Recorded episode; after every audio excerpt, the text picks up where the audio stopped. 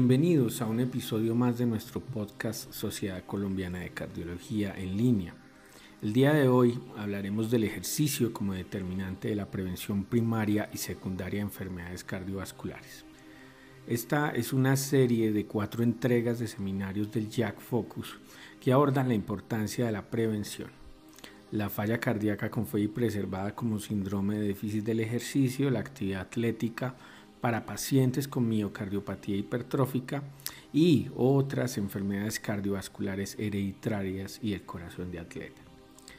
Para mí es un inmenso honor hoy eh, presentarles en este formato tipo entrevista a la doctora Claudia Anchique, cardióloga, miembro del capítulo de cardiología de la mujer y comité de prevención y rehabilitación cardíaca de la Sociedad Colombiana de Cardiología y Cirugía Cardiovascular, y al doctor Juan Manuel Sarmiento, especialista en medicina del deporte, director de posgrado de medicina del deporte de la Universidad El Bosque. Actualmente es coordinador y jefe del Centro de Prevención Cardiovascular de la Fundación Clínica Chayo.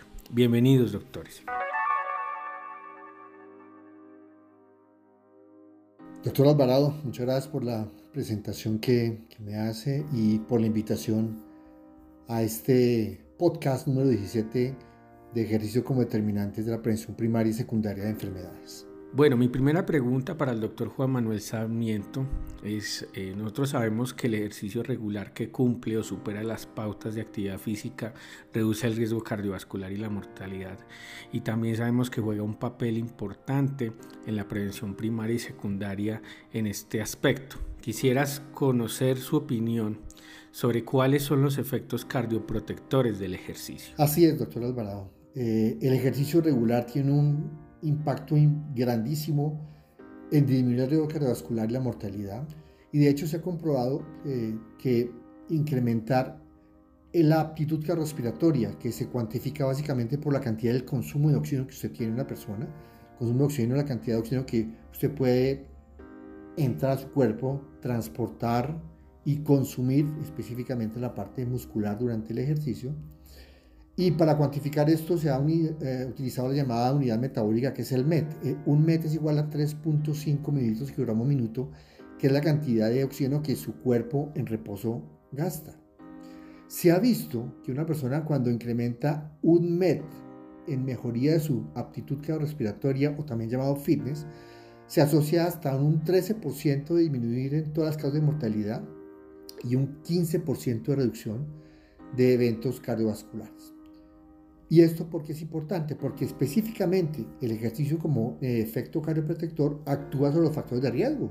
Obviamente sabemos que eh, hace una disminuir la resistencia a la insulina, eh, contribuye a mejorar las cifras de presión arterial en los hipertensos, e igualmente disminuye la parte de lípidos, HDL sobre todo incrementa, disminuye triglicéridos y obviamente tanto en la obesidad como en las cifras de glicemia. Los pacientes, por ejemplo, diabéticos, hemos visto que puede mejorar disminuir la hemoglobina glicosilada entre 0.6 y 0.8. ¿sí? Desde el punto de vista en pacientes hipertensos, puede contribuir a disminuir entre 5 a 7 milímetros de mercurio, tanto la presión sistólica como diastólica. En la parte de lípidos eh, se ha visto que nos puede incrementar el HDL entre 2 a 5 miligramos de cilitro y desde el punto de vista LDL puede disminuir de 3 a 10 miligramos y en triglicéridos de 5 a 25 miligramos. Igualmente, eh, en pacientes obesos hemos, podemos observar que puede disminuir hasta en 1.7 kilogramos de peso, obviamente con una eh, actividad que sea regular y por varios meses. Sin embargo, desde el punto de vista impacto a nivel cardiovascular, podemos hablar de los llamados los 5 anti. Los cinco anti es que se ha comprobado que el ejercicio es, tiene efectos antiinflamatorios, tiene efectos antiarrítmicos, antitrombóticos, antiateroscleróticos y antiisquémicos. Comencemos a desglosar cada uno de estos, algo de, en, ese sentido. Antiinflamatorio porque se ha visto que sabemos que la enfermedad coronaria es una enfermedad inflamatoria y sabemos que actúa específicamente a nivel de interleuquina 6, basado en las mioquinas, específicamente las gercinas, que hace un efecto protector, sobre todo con la estabilización de la, de la placa aterosclerótica. Entonces, la interleuquina 6, cuando es secretada a partir del músculo con ejercicio, puede actuar desde el punto de vista antiinflamatorio. Desde el punto de vista antiarrítmico, vemos que disminuye la frecuencia cardíaca en reposo, incrementa el tono vagal, disminuye la actividad simpática e incrementa la variabilidad de la frecuencia cardíaca. Antitrombótico, ¿por qué? Porque disminuye la adhesividad plaquetaria, aumenta la fibrinolisis, disminuye el fibrinógeno y, aumenta, y baja la, la, viscosidad sanguínea. A nivel antiesclerótico, como decíamos, incrementa el HL, disminuye el LDL, disminuye las cifras de presión arterial, la adiposidad, la sensibilidad de la insulina la incrementa y la inflamación la disminuye. Y a nivel antiisquémico, disminuye la, la demanda miocárdica de oxígeno, incrementa el flujo coronario, disminuye la, la disfunción endotelial como tal, incrementa el óxido nítrico como tal. Y otro efecto fundamental, la parte psicológica, porque la enfermedad coronaria, el aspecto psiquiátrico, psicológico es fundamental tenerlo y controlarlo, y en ese sentido contribuye a disminuir la depresión, el estrés e incrementa obviamente la posibilidad de un soporte a nivel social. Doctora Claudia Anchique, según las últimas estimaciones de la Organización Mundial de la Salud, sugiere que el 27% de los adultos no cumple con pautas de actividad física. Esto es un dato muy preocupante. Y nosotros conocemos y las definimos como al menos 150 minutos de actividad aeróbica de intensidad moderada o 75 minutos de actividad física aeróbica de intensidad vigorosa por semana. Queríamos preguntarle a qué se debe esto y qué estrategias se plantean para llegar a un mayor número de pacientes que cumplen estas metas.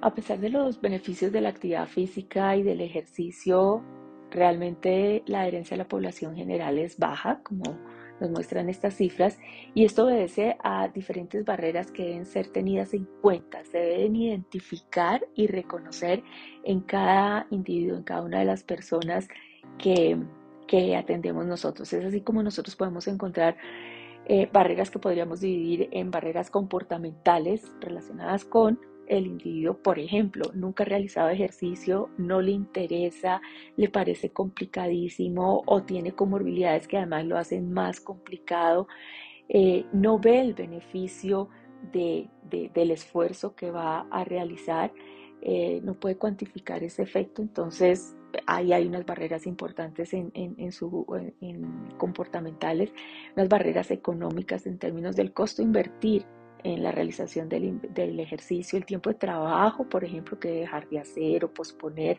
para realizar el ejercicio, unas barreras sociales, como si tiene o no red de apoyo para poder tener el tiempo para hacer ese ejercicio, eh, si es seguro donde va a realizar el ejercicio, si va a salir, por ejemplo, en el barrio, en el sitio donde vive, si representa seguridad o no, esas también son barreras importantes. Y en términos de las barreras que vayamos identificando, obviamente podemos proponer estrategias que debemos tener muy presentes. Las estrategias individuales, eh, insistimos muchísimo en este aspecto porque es el día a día de nuestro trabajo están centradas en una comunicación muy asertiva, muy empática, muy consensuada con el paciente, escuchándolo para saber cuáles son sus verdaderas motivaciones y engancharnos y hacer el vínculo con estas motivaciones para lograr realizar un planteamiento de, ese ejercicio y actividad que va a empezar a realizar con unas metas volantes y unas recompensas y avanzar en ese estadio comportamental y motivacional que necesita el paciente. Es muy importante y la traducción a lo que el paciente puede entender también es fundamental. Nosotros, por ejemplo, tenemos cifras tan importantes como decir que cada mil pasos que usted aumente caminando en el día, usted va a lograr una disminución de la mortalidad del 12%. Este es un número muy importante para nosotros, obviamente es muy significativo, pero no necesariamente el paciente lo puede leer y entender de esa manera. Entonces, ¿cómo le traducimos estas cifras tan importantes en impacto al paciente? A eso se refiere la traducción y el manejo de las estrategias para aumentar eh, eh, eh, la adherencia a, las recomendaciones de ejercicio. Otra estrategia, otra estrategia está centrada en la sombrilla de las tecnologías, de la tecnología hoy en día, con todos los teléfonos inteligentes, relojes que nos miden todo, eh, diferentes apps que nos ayudan, recordatorios, llamadas, recompensas. La tecnología hoy en día nos ayuda muchísimo.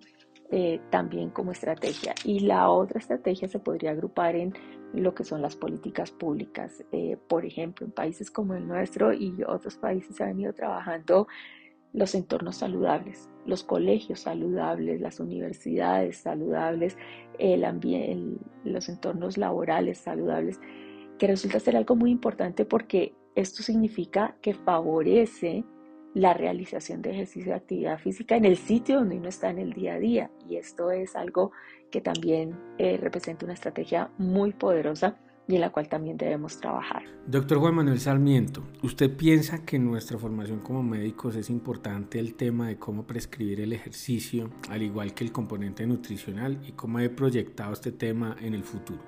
Claro que sí. Eh, en pregrado deberíamos eh, enseñar a los médicos en formación cómo realizar recomendación de actividad física.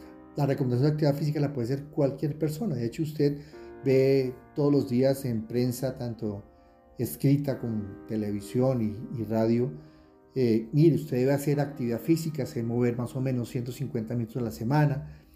Y si, si lo dicen los medios, ¿por qué no desde el comienzo de la formación médica incrementamos y damos las herramientas fundamentales para la recomendación de actividad física. Ojalá en los, llegar a los 300 minutos a la semana. Pero no solo hay que decirle a esa, a esa persona de formación cómo hay que recomendarla, sino que hay que incentivar a ese estudiante a que la realice, que la practique. Si uno practica algo, obviamente es más fácil que la pueda recomendar.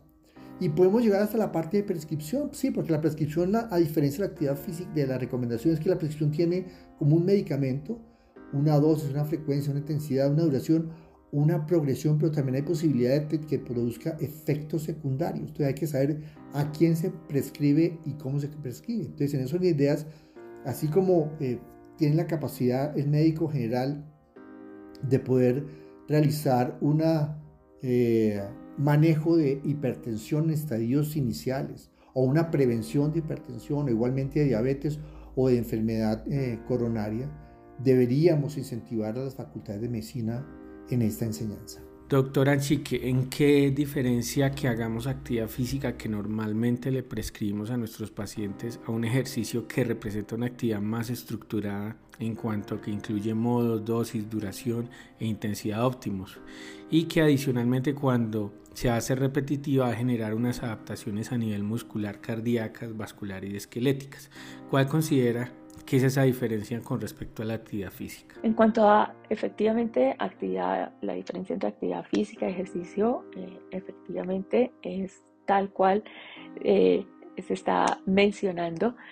Yo quisiera empezar con el siguiente mensaje. Lo primero que tenemos que tener todos presentes es que si hay algo que no podemos seguir haciendo es quedarnos quietos, es ser sedentarios o mantener la inactividad física conociendo la relación que tiene con Mm, diabetes, enfermedad coronaria, dislipidemia, mayor mortalidad.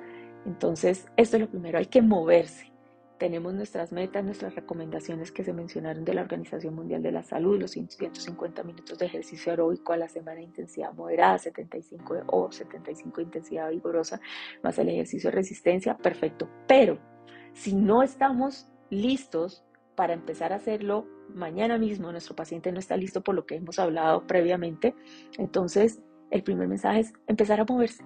Cualquier paso que estemos dando ya es eh, ganancia, ya nos estamos alejando de eh, las, complicaciones del sedentarismo. Lo segundo es, cuando hablamos de actividad física, efectivamente es todo lo que caminamos eh, en nuestro cotidianidad. Vamos a la esquina, vamos a otra oficina, subimos una escalera eh, del parqueadero a, la casa eh, y vamos sumando pasos. Esta es la actividad física. Cuando estamos hablando de ejercicio, efectivamente estamos hablando de una actividad que ya está planeada, estructurada, repetitiva y tiene las, las características y especificaciones del modo, la dosis, la duración eh, para cada paciente con sus recomendaciones y que va a generar unos resultados en términos de fitness, de aspectos del nivel muscular, de eh, aspectos esqueléticos, vasculares, etc. Entonces hay diferencia.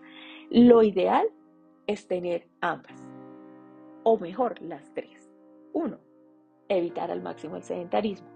Dos, mantener el máximo de actividad física durante el día con idealmente logrando los 10.000 pasos diarios, pero cada paso que demos y cada mil que aumentemos tiene beneficios. Y tres, eh, el ejercicio con estas características que acabamos de decir eh, sería lo ideal. Una de estas ya es algo y las tres son las ideales. Doctor Sarmiento, ¿deberíamos realizar pruebas cardiovasculares y funcionales para la prescripción del ejercicio físico? Esta pregunta es muy relevante. ¿Por qué? Porque ante todo tenemos que contextualizar al paciente. Si el paciente es sano, eh, totalmente asintomático, eh, podemos de hecho recomendar que inicie actividad física con una caminata, eh, montar bicicleta, nadar, de una manera de hecho una intensidad leve a moderada. Por el contrario, si el paciente desafortunadamente ya tiene alguna alteración del punto de vista ya sea cardiovascular, metabólica o algún tipo de enfermedad renal y está eh, sintomático, obviamente, definitivamente tenemos que realizar una adecuada eh, valoración médica y exámenes complementarios para realmente conocer su condición física y realizar una adecuada prescripción basada en eso, ya sea dependiendo de, la condición, una actividad que comenzaba seguramente de una manera eh, de intensidad leve y progresivamente incrementando a intensidades moderadas. Pero inclusive pacientes con patología eh, cardiovascular o metabólica y que venían realizando ya alguna actividad física y quieren incrementar una actividad ligera, moderada, si está asintomático, eh, podríamos sugerirle incrementar la actividad moderada.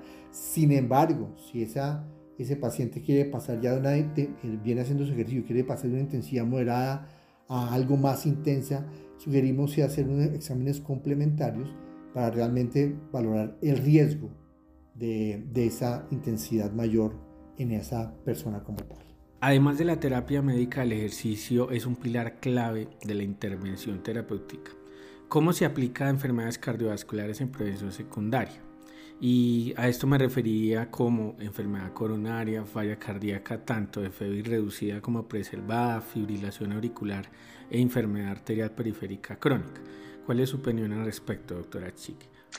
Cada vez damos más pasos en lograr la articulación y la vinculación del ejercicio al resto de, del tratamiento farmacológico de los pacientes con enfermedades crónicas como enfermedad coronaria, falla cardíaca, fibrilación auricular o enfermedad arterial periférica, es cierto, y lo estamos logrando porque cada vez salen más artículos que nos muestran los grandes beneficios en cada una de estas patologías y podríamos mencionar algunas de estas. Por ejemplo, en enfermedad coronaria vemos cómo el ejercicio tiene efectos importantes en disminución de la placa, estabilización de esta placa, mejoría de la función endotelial, del flujo colateral, eh, obviamente un mejor control de los factores de riesgo, unas cifras importantes eh, de disminución entre 36 y 63% mortalidad total en pacientes con enfermedad coronaria que realizan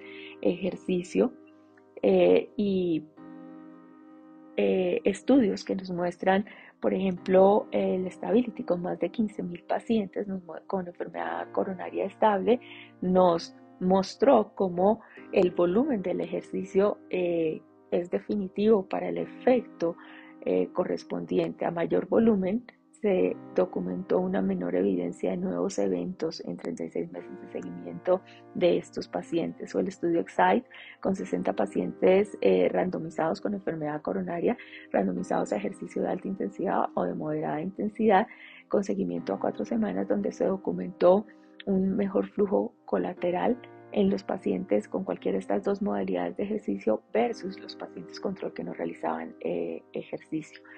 En insuficiencia cardíaca congestiva con fracción, eh, eh, con fracción reducida tenemos varios estudios en los cuales nos muestran, por ejemplo, el HF Action, que es el más grande de de los estudios con más de 2.300 pacientes con fracción de, eyección menor de 35 nos mostró unos resultados importantes, significativos en disminución de hospitalización por falla cardíaca, de hospitalización y mejoría de eh, capacidad funcional eh, eh, capacidad funcional y de calidad de vida y también estudios como el REDO HF o el SMART F HF que también nos mostraron mejoría en capacidad funcional y calidad de vida. Entonces ahí tenemos un, un, espacio muy importante, por ejemplo, en los programas de rehabilitación cardíaca, un espacio supremamente importante en el acompañamiento integral de, de los pacientes con esta parte de ejercicio en insuficiencia cardíaca con fracción con función preservada también hay un espacio muy importante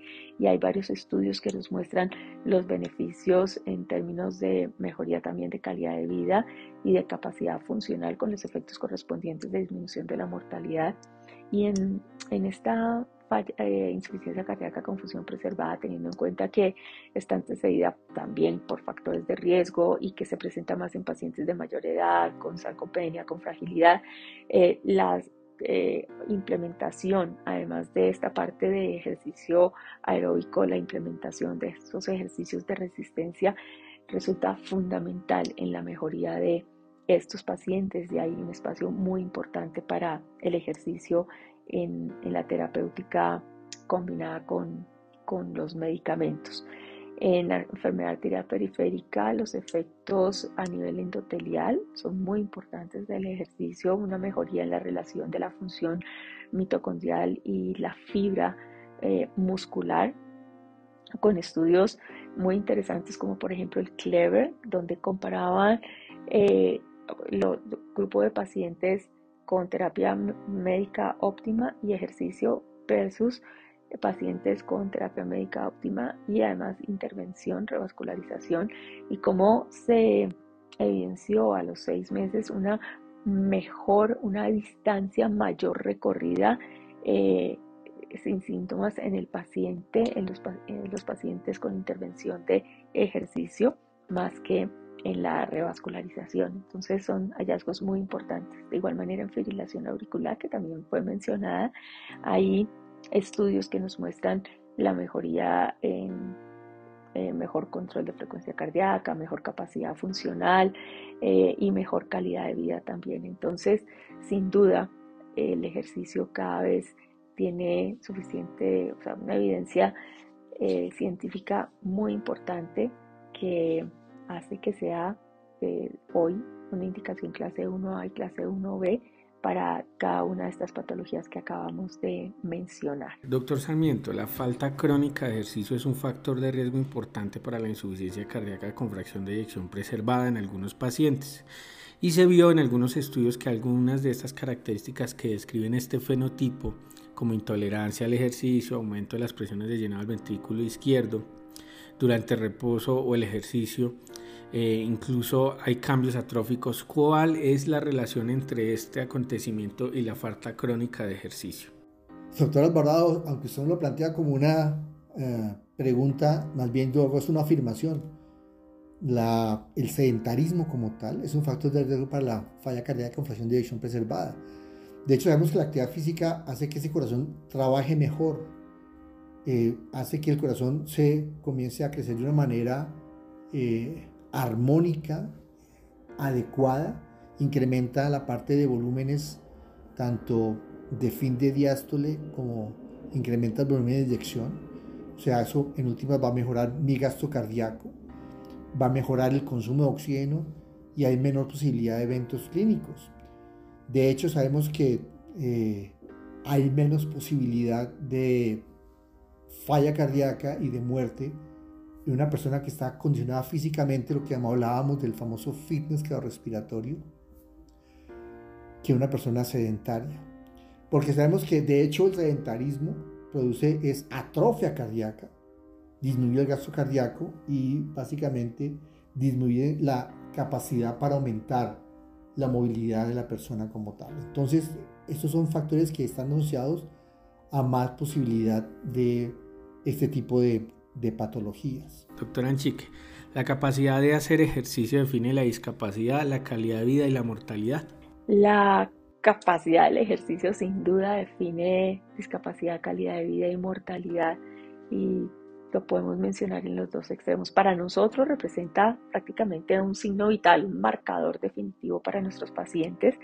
Eh, paciente con baja capacidad cardiorrespiratoria, baja capacidad funcional, tiene un factor de riesgo independiente eh, relacionado con mm, mayor enfermedad coronaria y mortalidad por todas las causas. De igual manera, cuando este paciente empieza a mejorar esta capacidad cardiorrespiratoria por cada mes que aumente, eh, se asocia a una disminución entre el 15 y 17% de mortalidad por todas las causas y mortalidad cardiovascular. De tal manera que sin duda la respuesta es sí, tiene toda la relación y sí, sí define eh, estos aspectos en eh, cada uno de estos aspectos en el paciente. Doctora Anchique, los pacientes con enfermedad cardiovascular hereditaria como miocardiopatía hipertrófica, estos pacientes se les ha restringido la participación en deportes debido al riesgo de muerte súbita. En la era de la medicina de precisión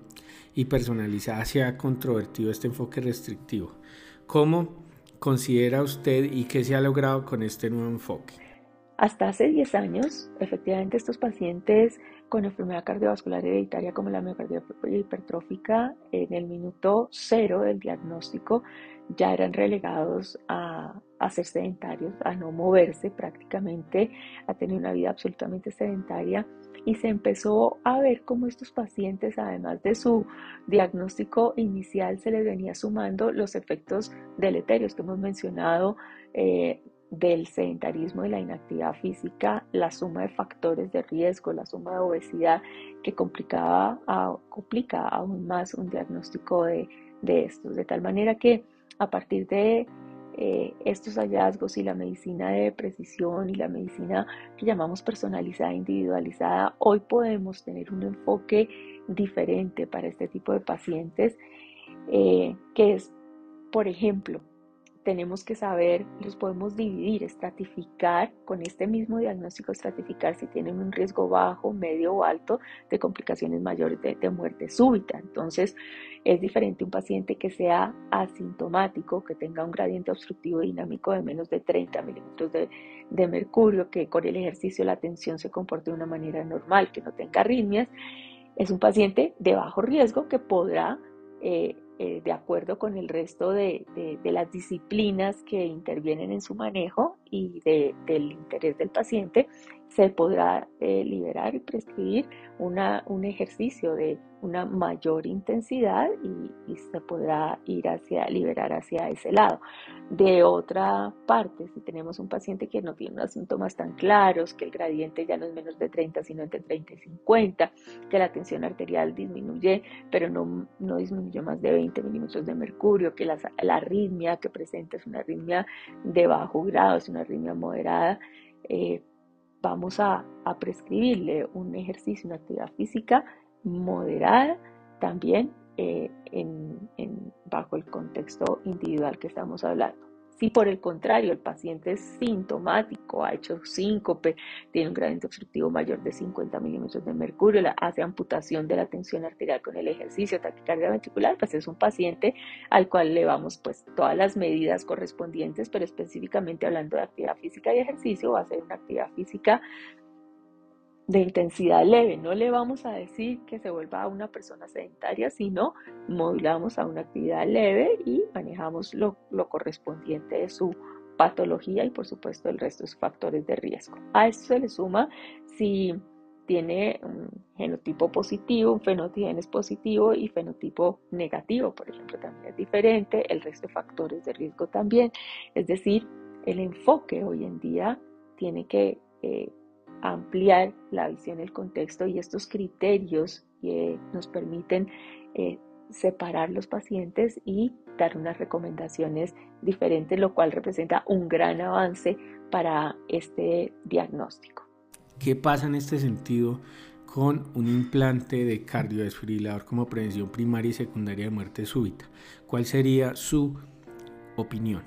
Es también una muy buena pregunta y, difícil de, de responder porque hay que contextualizar y hay que ver varios factores. El primer factor, obviamente, el CDI se va a colocar de una manera adecuada para prevenirlo, ya sea primario o secundario, una muerte súbita a este, a este deportista. Entonces hay que con él tener una discusión franca y, muy ah, enfocada a la posibilidad de que eh, en actividades de alta intensidad competitiva, el paciente, y en este caso es un paciente, puede tener, la, puede tener una muerte súbita, que el dispositivo en últimas va a ayudar a evitarla que sucede pues, al, realizar la descarga. Previamente hay que tener en cuenta que eh, eh, puede tener una descarga inapropiada, y esa descarga inapropiada, inapropiada también puede repercutir en el, en el deportista desde el punto de vista psicológico, o también eh, esa descarga inapropiada en un tercero que esté al lado, obviamente puede eh, darle un impacto a, esta persona como tal. Entonces, en esa, en esa situación, la conversación responsable es decir, mire, hay un riesgo potencial, pero también hay que tener en cuenta un gran factor que es el factor ético. Y si sabemos que eh, de base hay una posibilidad de que eh, el dispositivo descargue de una manera apropiada o inapropiada, tenemos que ante todo conservar la salud integral del deportista. Una salud integral desde el punto de vista no solo físico, desde el punto de vista mental. Y de hecho hemos tenido conocimiento de algunos deportistas que se les ha colocado su dispositivo y la mejor opción es su retiro desde el punto de vista competitivo, porque hay que ante todo salvaguardar la salud de, este deportista. Sabemos que el ejercicio promueve la remodelación estructural, funcional y eléctrica del corazón y que ha más resistencia e intensidad mayor en cuanto a que eh, mejora los grados de remodelación cardíaca que pueden resultar en una condición proarrítmica, especialmente fibrilación auricular. Usted en el contexto de corazón de atleta, ¿cómo abordaría, manejaría esta entidad? Y eh, qué nos podría hablar con respecto a esa capacidad que tiene el ejercicio de inducir algunos cambios de remodelación cardíaca. Sí, sin duda el, el, ejercicio promueve esta remodelación estructural, funcional y eléctrica que terminamos llamando corazón de, de atleta. Eh, ¿Y cómo abordarlo? También hoy en día y, yo considero que esto va a seguir moviéndose de una manera y avanzando de una manera muy importante eh, porque conocemos estos cambios y estamos empezando a entender y a descubrir que estos, estos cambios pueden generar en algunos casos eh, condiciones proarrítmicas como la, como la fibrilación auricular, eso es cierto, eh, hay mayor prevalencia pero que también está relacionado su presencia o no, su aparición o no, con otros factores de riesgo que tenemos también que individualizar en el paciente y algunos de ellos todavía tenemos que seguir eh, encontrando respuestas en, investigaciones que están andando y en investigaciones futuras. Dependerá de la susceptibilidad del, del individuo, de si es hombre o si es mujer, de la edad que tenga, de las comorbilidades, de la raza, de la alimentación, del volumen de ejercicio que esté realizando, del tipo y característica de ejercicio que esté realizando. Entonces, eh, lo abordamos teniendo en cuenta todos estos otros factores y lo individualizamos eh, eh, para cada caso. Adicional a esto, yo aquí quisiera mencionar un aspecto que vemos aún con cierta frecuencia en la consulta y creo que es importante mencionarlo para para tenerlo muy presente. No podemos pensar, no deberíamos pensar que porque el paciente es de alto rendimiento, hace un volumen de ejercicio importante en la semana, no tiene o no va a presentar otros factores de riesgo relacionados con enfermedad cardiovascular. Entonces, este paciente hay que, eh, esta persona hay que estudiarle y evaluarle sus factores de riesgo. Y si encontramos una dislipidemia severa, por ejemplo, en, un paciente con estas características, no podemos minimizar esa dislipidemia, sino debemos evaluarla común y corriente con las indicaciones de tratamiento de acuerdo a lo que nos dicen las guías.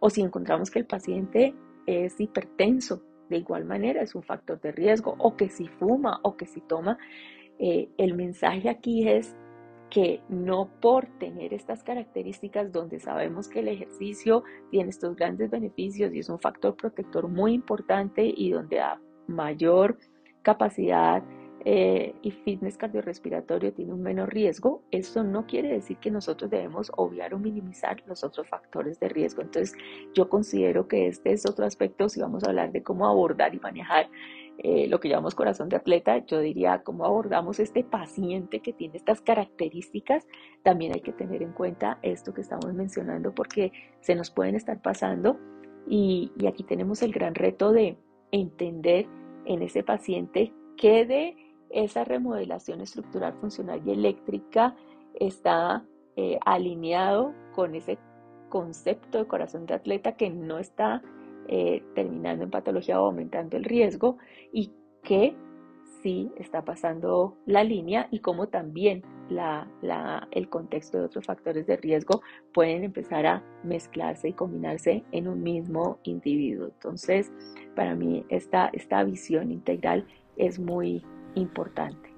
Finalmente quisiera preguntarle a ambos cómo ven la cardiología deportiva y cómo podríamos hacer que su papel en la cardiología clínica tuviera más relevancia, tanto en médicos como en pacientes.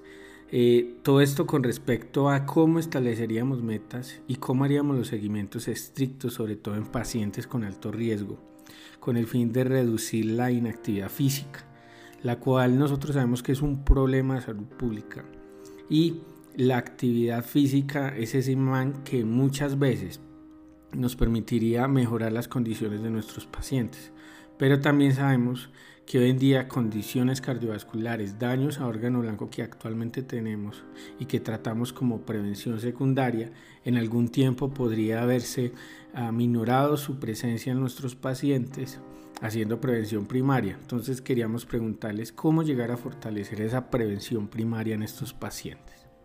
Pues ya hablar de cardiología eh, del deporte eh, debe ser una disciplina que, así como la comparo con el, llamado Heart Team, donde deciden eh, casos complejos desde el punto de vista cardiovascular, creemos que debemos hacer un, un equipo entre cardiología y medicina del deporte para decir situaciones complicadas, sobre todo en deportes de alto rendimiento que llevan a tener algún tipo de patología cardiovascular donde implique eh, que debe tomar decisiones desde el punto de vista ya sea tratamiento desde el punto de vista de alto rendimiento.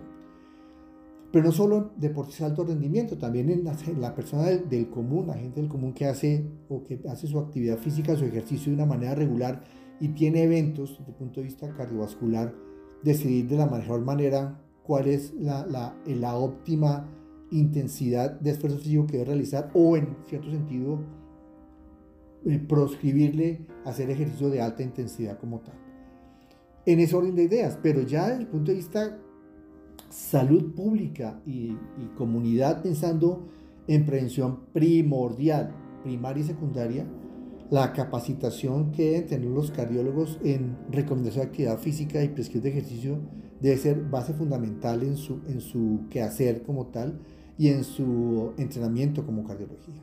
Entonces ahí sí estamos de acuerdo queremos compartir conocimientos, eh, en últimas para impactar la salud cardiovascular de nuestra población y disminuir la posibilidad de enfermedades cardiovasculares que definitivamente siguen incrementando a nivel de Colombia, a nivel mundial. Bueno, yo considero que la cardiología deportiva también eh, continuará ampliando su eh, espectro y abriéndose paso afortunadamente para eh, unirse a las disciplinas que hemos venido trabajando en estos aspectos de prevención cardiovascular, estilos de vida, todo este tema de actividad física y ejercicio, porque eh, nos permitirá aumentar en la precisión y en el abordaje integral de cada uno de nuestros pacientes y, esto es supremamente importante eh, porque empezamos a tener pacientes con retos cada vez mayores. Tenemos, estamos hablando de pacientes, por ejemplo, de alto riesgo y bueno, una opción es que, que, que no pueden quedarse sedentarios, que es lo que hemos venido hablando todos estos minutos, pero adicionalmente Hoy en día tenemos pacientes muy jóvenes de 40 años que llegan a, después de, su infarto, su revascularización, llegan a rehabilitación cardíaca, hacemos ese proceso de rehabilitación cardíaca, pero es un paciente que previamente eh, sí era activo, era los que salía en bicicleta eh, a hacer una o dos horas, pero tenía sus factores de riesgo y terminó infartado. Y es un paciente que quiere volver a tener esos volúmenes de ejercicio y esas intensidades de ejercicio. Entonces, fíjense que Claro, hace su primera fase, su fase 2 en rehabilitación cardíaca, pero después tenemos que avanzar hasta saber qué podemos ofrecerle con seguridad eh, dentro de lo que quiere y sus objetivos que, tiene. Esto por ponerles un, ejemplo de, los espacios que tiene la cardiología deportiva, pero sin duda, como yo lo veo, es una disciplina eh, súper eh, bienvenida a toda esta dinámica que estamos viendo y a toda esta cantidad de de literatura científica que, estamos eh, encontrando respecto a los beneficios de ejercicio en cada una de estas patologías y las razones moleculares eh, que, ya nos, hablan de, la razón por la cual eh, estamos viendo estos beneficios. Entonces, para mí es eso, es un campo maravilloso que viene a enriquecernos a todos los que venimos trabajando en esto y por supuesto a los pacientes que son los grandes eh, beneficiados y la razón de ser de todo esto que estamos haciendo. Le agradecemos a la doctora Anchique y al doctor Sarmiento por su compañía y por los puntos claves tratados a la hora de abordar este importante tema tan importante como es el ejercicio en nuestra salud cardiovascular. Eh, doctor Alvarado, nuevamente eh, agradeciendo la invitación Igualmente esta interacción que tuvimos con la doctora Anchique, totalmente productiva y, proactiva en el sentido de temas que son a la luz de, de la cardiología, la medicina del deporte, relevantes en cuanto al ejercicio, la actividad física y el deporte. Los invitamos a continuar escuchando nuestro podcast para nuestro próximo episodio en la línea de nuestro top de publicaciones. Nosotros en el próximo podcast hablaremos de anticoagulación en situaciones especiales y manejo perioperatorio de anticoagulantes orales a cargo del doctor Julián Aristizábal, el cual es cardiólogo electrofisiólogo de la ciudad de Medellín, con sus artículos publicados acerca del tema en la revista colombiana de cardiología y cirugía cardiovascular. Soy Camilo Alvarado, cardiólogo de la Fundación Santa Fe Bogotá, miembro de la Sociedad Colombiana de Cardiología, capítulo de jóvenes cardiólogos y para mí fue un orgullo acompañarlos en este episodio.